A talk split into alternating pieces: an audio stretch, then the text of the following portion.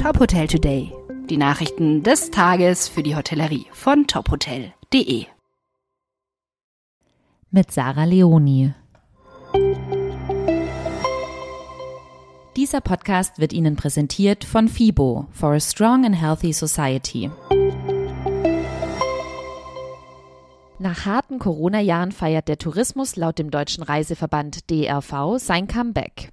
Die Nachfrage nach Urlaubsreisezielen sei trotz hoher Inflation deutlich gestiegen. Daher befinde sich die Reisebranche auf Kurs Richtung Rekordumsatz, wie im Vorpandemiejahr 2019. In den vor der Pandemie traditionell buchungsstarken Monaten Januar und Februar zog die Nachfrage nach Veranstaltungsreisen dem Reiseverband zufolge stark an. Das Tal aus dem Jahr 2021 sei endgültig durchschritten, sagte der Präsident des Deutschen Reiseverbandes Norbert Fiebig anlässlich der internationalen Tourismusbörse ITB in Berlin. Urlauber müssen sich allerdings auf höhere Preise einstellen.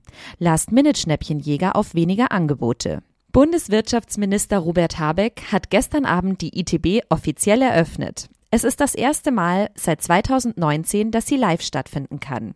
Wir freuen uns, Sie dort zu treffen. Gastgeberin Elisabeth Gürtler lud im Vorfeld des Weltfrauentags zum Women's Symposium. Wir waren für sie im Sacher Alpin Resort in Seefeld. Mit 150 Teilnehmenden war das zweite Treffen unter dem Motto Kraftwerk Frau bis zum letzten Platz besetzt. Die Relevanz von erfolgreichen Frauen als Role Model für die nächste Generation zu präsentieren, war das Hauptanliegen der Grand Dame. Man könnte so viel bewegen und auch voneinander lernen. Wichtig sei auch, das Wissen an die nächste Generation weiterzugeben, so Elisabeth Gürtler. Moderiert wurde das Event von Eva Pölzel, die eines von vielen anwesenden Vorbildern aus Politik, Kultur und Medien war. Zur Diskussion standen Themen wie die multifunktionalen Anforderungen an die erfolgreiche Frau im Beruf als Mutter und Lebensgefährtin. Mit dem neuen Pop-up-Konzept Caribbean Love bringt das Hofheimer Catering-Unternehmen Schiller 9 karibische Küche in das Me and All in Mainz.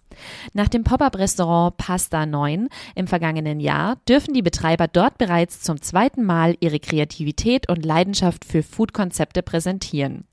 Weißer Strand, blaues Meer, strahlender Sonnenschein. Das verbinden viele Menschen mit den Inseln. Doch was macht die karibische Küche eigentlich aus? Es gebe gar keine typisch karibische Küche, so das Catering-Unternehmen. Was das zu bedeuten hat und was die Gäste dann vom Pop-up-Restaurant im Boutique-Hotel erwarten dürfen, das lesen Sie in unserem Beitrag auf tophotel.de. Dieser Podcast wurde Ihnen präsentiert von FIBO. Das Wohl Ihrer Hotelgäste beginnt hier. Sichern Sie sich Ihr Ticket auf fibo.com und erleben Sie die Trends aus Fitness, Wellness und Gesundheit vom 13. bis 16. April in Köln.